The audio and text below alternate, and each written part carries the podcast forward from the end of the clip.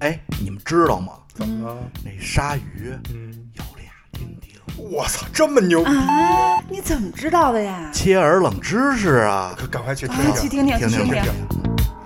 人类就是一种知道无用知识越多越快乐的动物。欢迎收听切耳冷知识。 with the sound of speed.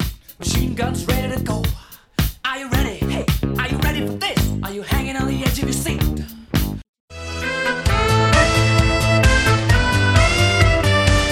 哎，咱们之前聊过一期永生动物之水母，哎，哎，最后咱们说除了水母，还有其他一些永生动物也很值得聊，对吧？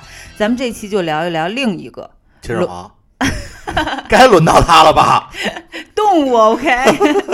大龙虾，啊哎，我觉得龙虾不只是大龙虾啊都，上餐盘了。、差点说成小龙虾呃，麻辣波蒜波士蓉顿啊十三香啊波了。士顿永生 队，哎，这龙虾也是自然界中一个非常神奇的动物。哎，啊，它怎么个神奇法呢？好就吃。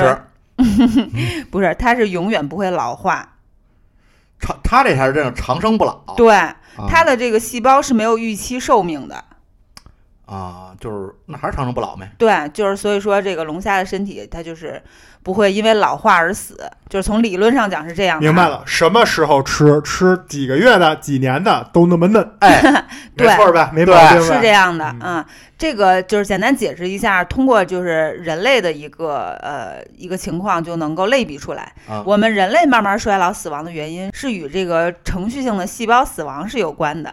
啊，就是人啊说人类的这个细胞大部分就是能复制四十到七十次啊，对，啊。嗯，就是在染色体的末端有一种叫做端粒的东西。哎，这端粒我还真知道，嗯，嗯它这个作用主要是为了防止这个 DNA 在复制的过程中解旋。嗯解旋啊就因为大家都知道这个呃 DNA 是双螺旋嘛，嗯它如果没有这个解旋之后，等于这信息就紊乱了。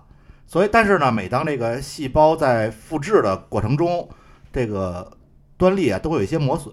简单讲吧，就是你鞋带儿嗯头上不是有那塑料皮儿嘛，最早啊的原来你时间长了，那塑料皮儿不是就坏了吗？对哎，就越越 磨越短。坏了之后，你这个鞋带儿不是就散了吗？嗯，就这意思，就没法用了。对嗯，啊然后就老化死亡。但是龙虾没有，对，嗯龙虾和人类不同，它的端粒就不会出现这种情况。啊，哎就保证它所以一直能复制，是吧？对对，但是它就是一直就很鲜嫩， 不代表它 不就嗯岁数不是大，对，不代表它岁数岁数不大。同时呢，因为它除了自己内部细胞之外，它还有个硬硬的壳儿。嗯，它虽然自己就是内部在生长，但是它的壳儿长得很慢。对，它是要蜕壳了。龙虾跟螃蟹，螃蟹有一种叫软壳蟹，你我知道吗啊，嗯那还还贵呢，我那就是知道在蜕壳过程中对，啊，这个呃，龙虾也会就把壳蜕了，脱嗯就是脱脱衣服，对，呃，就是所以它其实每次换壳儿它都会变厚，嗯，然后直到有一天它无法挣脱它最后的这个外壳儿，它就会卡在里面。也就是说，它最后其实是活活被卡在这个壳儿里的。啊，也就是说，是不是就假如有这么一个地方啊，没有天敌，就没人吃它，嗯，它不用，哎，然后它有好多食物，保证食物足够，它自己呢研发出了这个所谓的脱壳器，自己能把这壳脱了。嗯，这个是不是这龙虾就能永生，而且无限长大？理论上是这样，对，就是五百多米长的大龙虾 是吧？啊 好恐怖啊， 嗯对啊，跟 一航母似的。对，差不多得了，啊 要要不没法吃，要不然龙虾就统治宇宙了。 哎，说到龙虾，还有一些这个小的冷知识，嗯比如说龙虾有两个胃。啊，嗯，一个就是在我们认为是头部的那个地方，就是它眼睛的后边，那是它的一个胃。这个胃它有像牙齿一样的这个器官，它就是可以称为一个就是研磨器吧，它能把食物都研磨碎，啊，它牙齿长等于长到胃里，是对，吧啊、然后再把它转移到另一个胃里来消化。啊，这其实跟那个牛什么的有点像哈，嗯嗯对它叫胃。对，另一个胃就是消化腺，啊现在所以它就分工就跟车间似的。啊，嗯，专职专责，对。然后另外还有一个冷知识，我觉得真的是咱们这个冷知识怎么都围绕屎尿屁。嗯，怎么了？龙虾是从脸部排尿 的。龙虾会从它第二对儿触须底下的这个触角线啊孔，你就可以理解为人人类的这个下巴呃颏儿圆线管儿，哎，来排尿。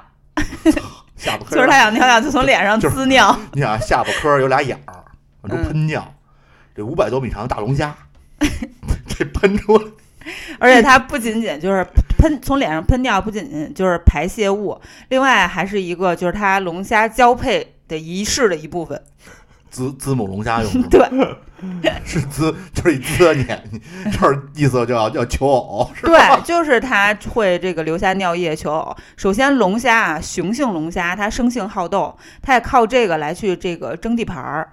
啊，啊就就是互滋，就是互滋。然后剩的那个就会把这个尿液留下，然后这个顺便也求 偶。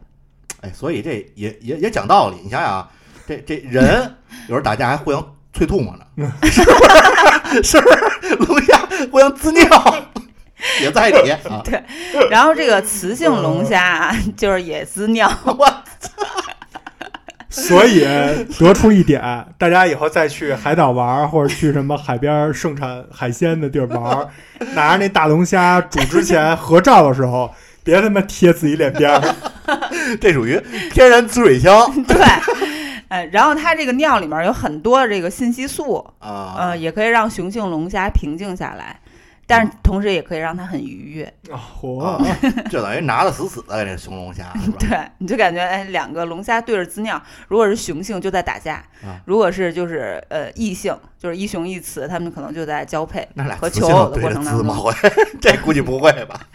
可能是拉拉。 啊，哎，说到它们交配，还有一个冷知识，嗯就是雌性龙虾可以携带这个雄性龙虾的精子长达两年之久，我操，这挺牛逼的，冷冻技术，这挺牛逼的，这不是挺冷牛冻技术，就是它龙虾交配的时候，雄性龙虾会在这个雌性龙离离开之前，把它的这个就是精子传给它嘛，对吧？啊但这并不意味着它马上就会受精，嗯，它会一直携带着它，因为有一些情况下就是就是雄性是不能提供足够的精子使这个雌性受精的。所以他要攒一波。对，要攒一波儿，甚至不只是这一个雄性龙虾。啊，来好完成好多这个动物工都作是这样。回头我给你们讲讲这个一生一次，一次就一生那 种，真的，真的，真的，真的，一生一次，一次一生那种、啊。，对，你们哎所以这就个是感觉 都是动物繁育专 家，动物世界嘛，就是咱们这一切样。尔冷知识改成切尔动物园儿了。